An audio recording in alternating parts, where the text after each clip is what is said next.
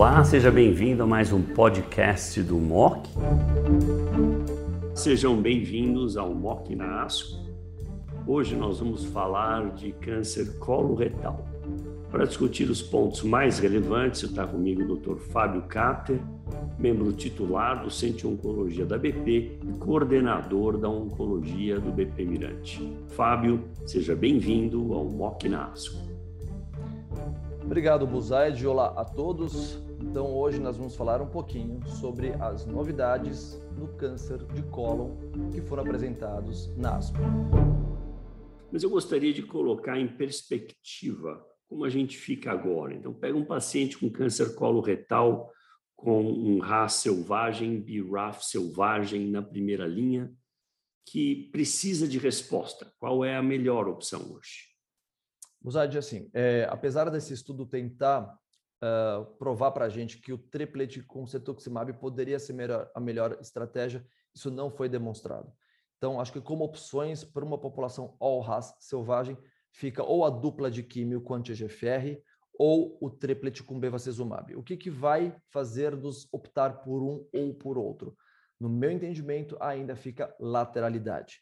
Então, para cólon esquerdo, RAS selvagem todo, para mim fica dupla de químio com anti-GFR, cetuximab ou panitumumab, tanto faz, porque a gente tem os dados de que a taxa de resposta é tão boa quanto um triplet com bevacizumab em controles históricos, a gente não tem um fase 2 randomi um fase 3 randomizado disso, mas a gente tem a meta-análise da ESMO mostrando que as taxas de resposta e sobrevida global são superiores para dupla de químio com TGFR do que dupla de químio com bevacizumab.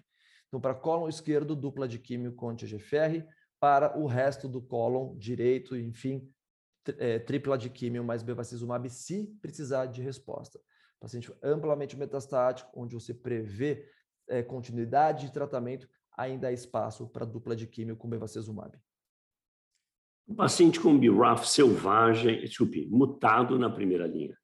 Nós temos dados de terapia anti-BRAF na primeira linha ou só o Beacon na segunda linha?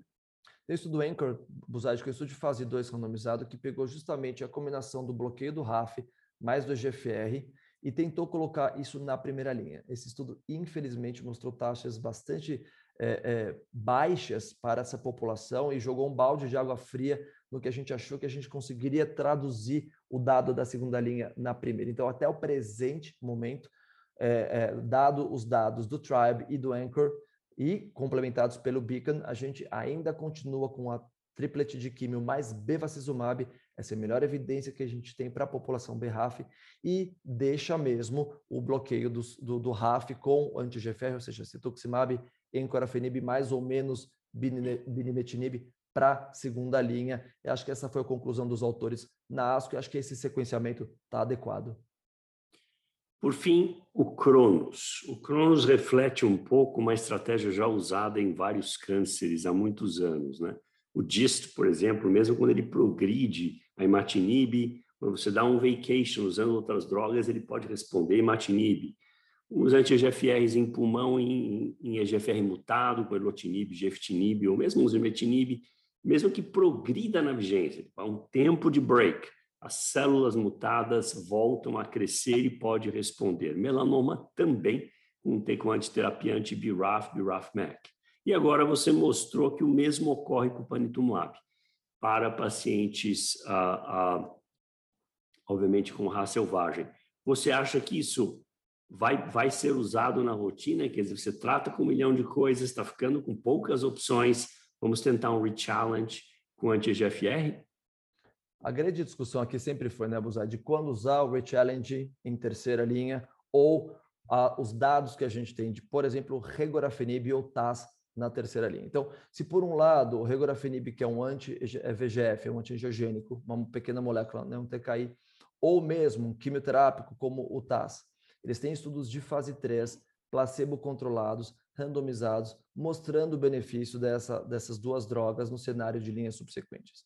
Entretanto, a gente sabe que a gente tem das taxas de resposta bem uh, aquém do esperado para uma população que pode precisar de resposta sim em linhas mais uh, futuras. Portanto, a estratégia do retratamento do Re-Challenge é extremamente interessante para pacientes que responderam na primeira linha a um anti-EGFR, que tiveram um break de pelo menos seis a oito meses dessa uh, primeira linha, ou seja, eles não veem a cara do anti-EGFR em pelo menos seis meses e que precisam de resposta numa linha subsequente, desde que mantenha o seu RAS em estado selvagem. Ponto de vista prático, vou usar o cricket italiano já tinha feito isso, comprovado que a gente pode ter até quase 50% de mutação. Aqui a taxa de mutação cai um pouquinho, 30%, mas o que eu quero dizer é que você precisa fazer a análise do status RAS antes de pensar em rechallenge. Nesses dois estudos, eles fizeram por biópsia líquida. Eu não acho que essa metodologia está tão facilmente difundida na nossa prática. Do ponto de vista clínico, eu sugiro talvez se faça uma, re, uma reavaliação pegando algum sítio metastático que progrediu e reacessando essa informação por biópsia mesmo. É óbvio que a biópsia líquida é muito mais fácil, tem uma sensibilidade, é, a gente não tem nada, nenhum dado comparativo, mas teoricamente ela é tão sensível quanto uma análise tecidual para este fim de pesquisa da, da, da, do RAS, do status RAS. Muito bom, Cáter. Excelente apanhado e dicas. Muito obrigado mais uma vez. Obrigado a todos. Espero que vocês aproveitem os nossos destaques da ASPO de 2021.